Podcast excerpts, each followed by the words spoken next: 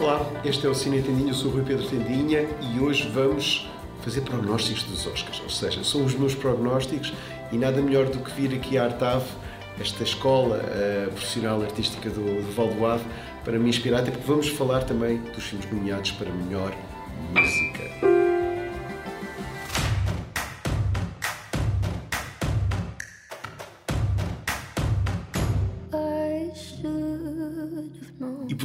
Local de música, que tal celebrar os Oscars deste ano com o meu palmarés pessoal? Ou seja, e se fosse a Academia Cinetendinha a votar nos Oscars. Má ideia? Hum, temos pena e começo com a canção que votava esta, Billie Eilish, No Time to Die, do filme com o mesmo nome. Já agora, o filme, que é o Adeus de Daniel Craig, poderia quebrar preconceitos e ser nomeado aos principais Oscars.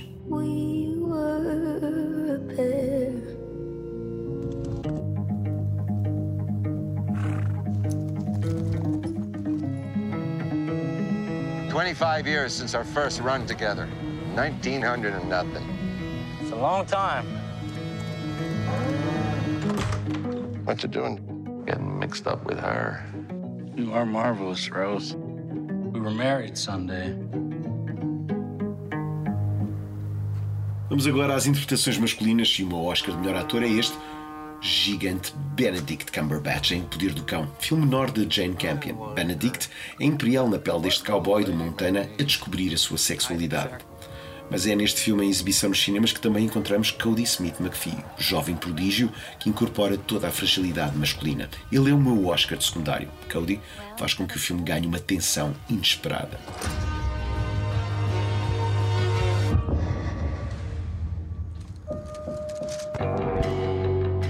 Também é A Filha Perdida, há uma dobradinha. Maggie Gyllenhaal fez um filme notável no qual os atores se excedem. Até tenho pena que o Ed Harris não tenha sido nomeado, mas está lá o meu Oscar de melhor atriz, a enorme Olivia Colman. Jessie Buckley é aquela que eu acho que dava o Oscar de secundária justo. Duas atrizes britânicas geniais com a mesma personagem.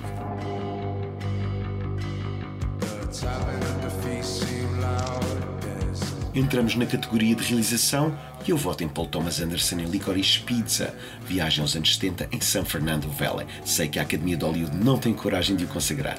P.T. Anderson é um dos maiores cineastas americanos contemporâneos. Ponto final. E o Oscar de melhor filme vai para West Side Story, que não é um remake, é apenas um novo olhar ao musical da Broadway. Mas sei também que Spielberg não vencerá. Todavia, admito que esta fornada de nomeados para melhor filme não tem nenhuma obra-prima. 2021 não foi ano para ficar nos anais da história. Entrevista. Agora uma entrevista no Alentejo com uma das minhas heroínas, Juliette Binoche, ao som dos Franz Ferdinand. A atriz francesa aceitou ser dirigida pelo escritor Emmanuel Carrière no fortíssimo Entre Dois Mundos. A história de uma mulher que começa misteriosamente a trabalhar como camareira e encontra humanidade na classe trabalhadora. Uma experiência social. Ça va Ouais, ouais, ça va. Vous, vous me faites envie avec votre ciel bleu, là. Dehors, au soleil, euh, en janvier, c'est carrément injuste. Portugal. Au sud. Portugal, yeah. Donc, Juliette, ça change beaucoup quand euh, votre réalisateur est un écrivain très connu comme Emmanuel ça a changé dans le sens où il m'a dit Moi, j'y connais rien aux acteurs, c'est à toi que te revient la responsabilité euh, du jeu des acteurs. Donc, je l'ai pris sérieusement d'ailleurs. Et comme les filles et les garçons avaient besoin d'aide et avaient envie d'apprendre et surtout d'être bien, donc le, travail était plutôt facile parce que il y avait l'envie de voilà d'y arriver. Euh, il y a eu peut-être un moment euh, sur, le, sur le bateau, au moment où il faisait froid. Il y avait beaucoup de vent, c'était la nuit, on était épuisés. Et il y avait voilà, ces émotions dans lesquelles il fallait aller.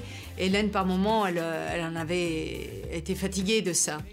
Et, mais euh, d'une manière générale, ça s'est passé d'une façon très harmonieuse et joyeuse.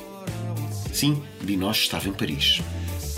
Est-ce que c'est dur de jouer quelqu'un qui joue euh, euh, un autre personnage? Ben non, parce que c'est ce que je fais tout le temps. Non, non, c'est.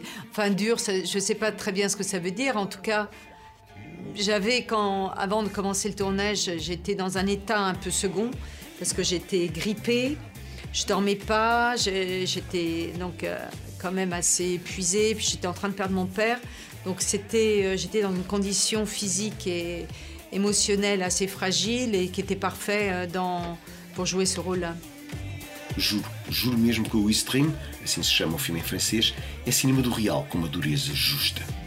Je suis très curieux. Qu'est-ce qui se passe quand vous êtes seul dans votre maison, chez, vous, et, et dans la télé, il y a un film avec Juliette Binoche Qu'est-ce qui se passe? Vous change ou- Ben, je regarde pas trop la télé, moi, donc euh, je peux pas vous dire exactement. Ça pourrait m'arriver de regarder, je pense, quelques, quelques scènes comme ça, mais jusqu'au bout, je suis pas sûre. Je je- euh, pas un côté comme ça qui regarde trop euh, dans le passé. Ou alors, si j'ai envie de regarder un film que j'ai fait, c'est pour comprendre quelque chose. É fascinante esta mulher. Quand vous dites non à un projet, pour vous, c'est toujours euh, complexe et compliqué et dur, ou parfois c'est facile de dire non à, à ce projet? C'est pas toujours facile de dire non à un projet. C'est même souvent difficile parce qu'on a peur de blesser la personne, parce qu'on se demande si peut-être on aurait pu faire quelque chose avec ou dedans. Bon, il y a des choses, c'est évident quand ça nous intéresse pas, soit parce qu'on l'a déjà fait, ou soit parce que c'est vraiment à milieu de, ce que voilà, ce que ce que j'aime faire. Ou mais c'est parfois difficile de dire non. Ouais. Et, parfois, euh, quand vous dites non et après, vous regrettez un peu parce que le film c'est bien, ou ça se passe comme ça? Non, j'ai pas le regret parce que il y a une raison pour laquelle j'ai dit, non et j'accepte cette raison-là.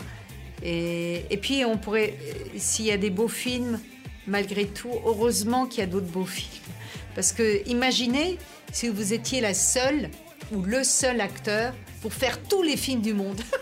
Ce serait impossible. Ce serait un espèce Une de cauchemar. Donc heureusement qu'il y, y en a d'autres qui sont bien. Cinema em casa.